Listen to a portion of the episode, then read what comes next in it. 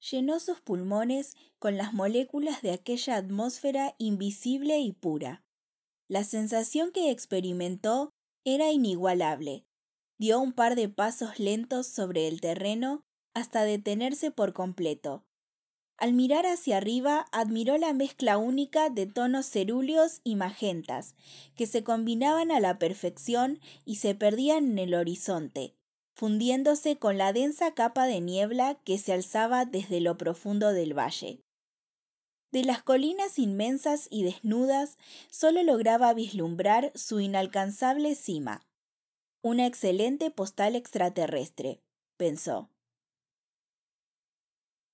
Sobrecogido por lo que sus ojos miraban, tardó un par de minutos en reaccionar. No estaba allí de vacaciones. Tenía una misión que cumplir.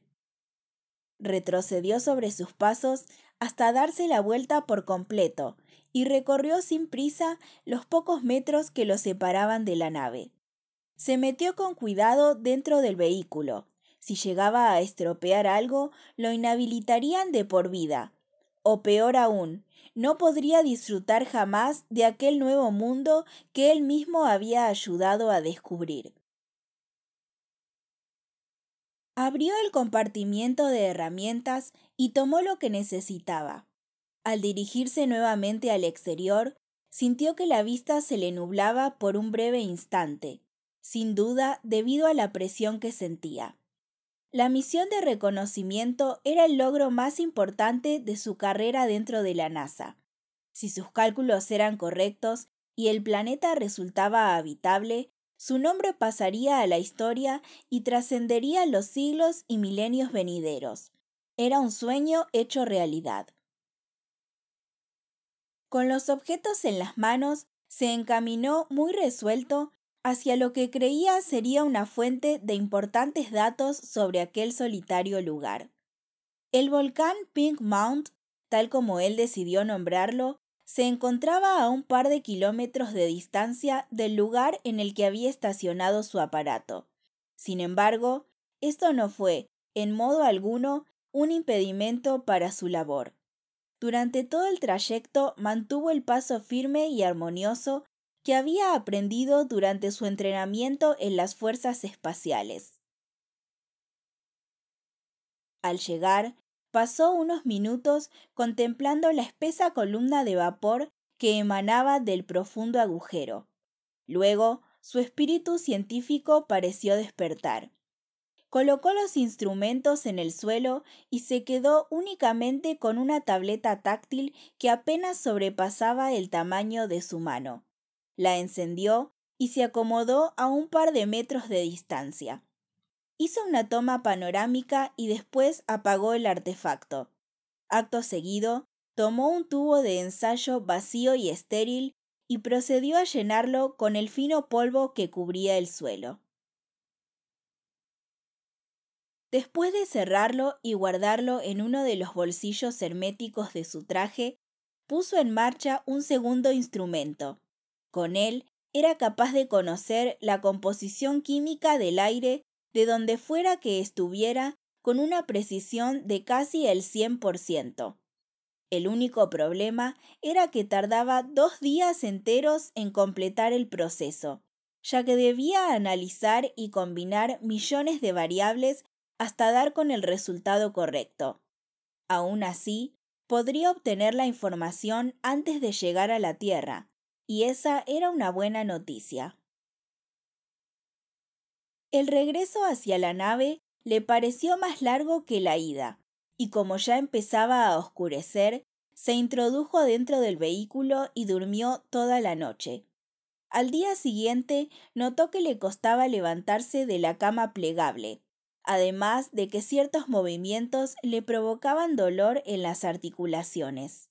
A pesar de todo, pudo sobreponerse a la incomodidad en cuanto tomó un largo trago de café negro y degustó los alimentos deshidratados que había en la despensa.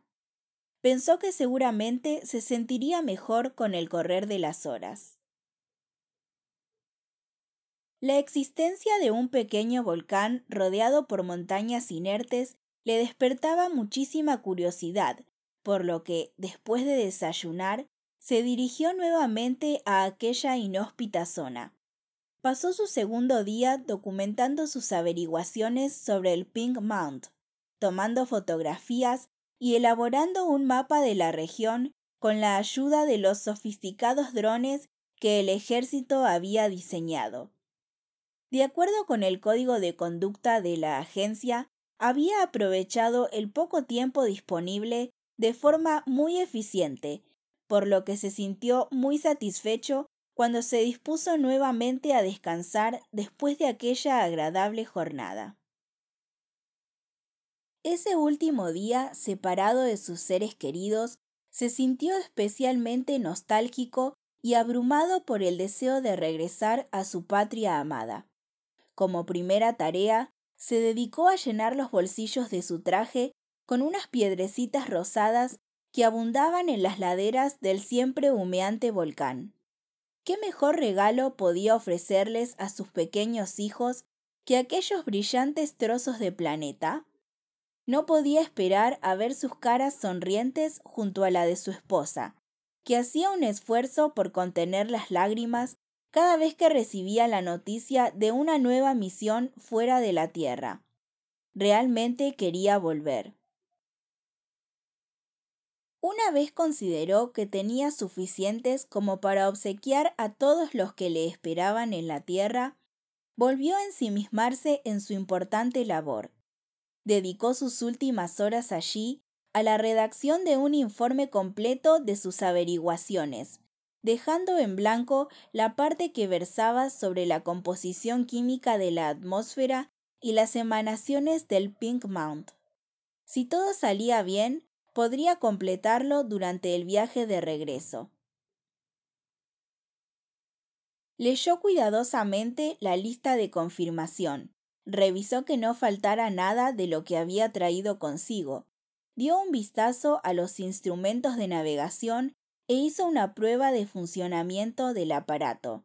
Todo parecía estar correcto. Miró por última vez la superficie de FT2953A y puso en marcha el proceso de arranque. Primero se bloqueó la única puerta de entrada y salida.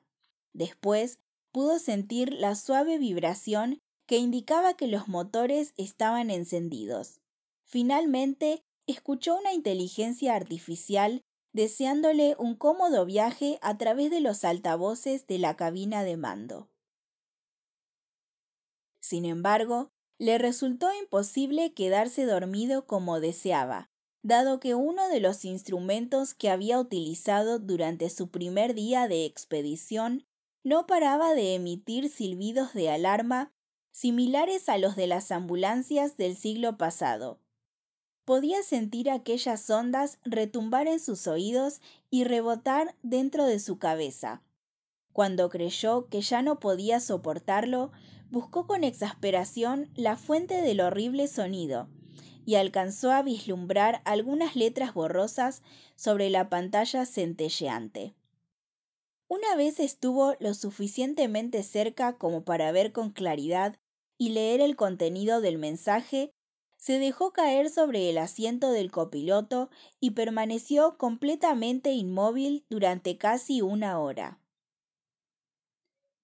Después de una larga meditación sobre lo que podía o debía hacer en una situación como esa, decidió que lo único razonable era advertir a sus colegas en la tierra acerca de aquel mortífero aunque encantador lugar. Escribir una carta, una actividad tan antigua que ya prácticamente nadie realizaba en esta época, le pareció lo más apropiado, ya que, después de ser descontaminada, su familia podría conservarla. De este modo, con el pulso firme y la resignación de alguien que ya ha aceptado su destino, comenzó a plasmar en papel sus últimas palabras. Para cuando lean esto, ya estaré muerto. Aún así, me veo en la obligación de advertirles sobre el terrible final que le aguarda a los que se aventuran a explorar de cerca el FT2953A. Durante el primer día de mi estancia en este deshabitado planeta, utilicé el analizador de atmósferas. Hoy, después de ingresar a la nave y comenzar el proceso de despegue, recibí el informe final. Los niveles de radiación en el aire son tan altos que se salen de los parámetros de medición. Además, estas partículas son capaces de atravesar incluso los más avanzados trajes diseñados por la agencia. No hay forma alguna de esquivarlos.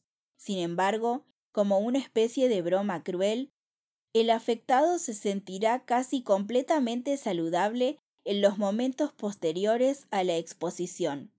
Yo mismo no experimenté más que un ligero malestar a pesar de mi inminente final. Sé que la información que les estoy dando no es suficiente, pero no me queda mucho tiempo para explicarlo todo. Junto con esta carta encontrarán un informe completo dentro de un sobre amarillo. También he tomado fotografías y recogido muestras, y los instrumentos de análisis han guardado todos los datos de los últimos tres días. Como última voluntad, deseo que esta carta sea entregada a mi familia, así como también algunas de las pequeñas piedras rosadas que encontrarán en el interior de mi traje. Es muy importante para mí que sepan que los amo y que no me arrepiento en lo absoluto de haber sido parte de este proyecto. Ha sido sin duda el más importante de mi carrera. Adiós a todos, Dr. Thomas Anderson.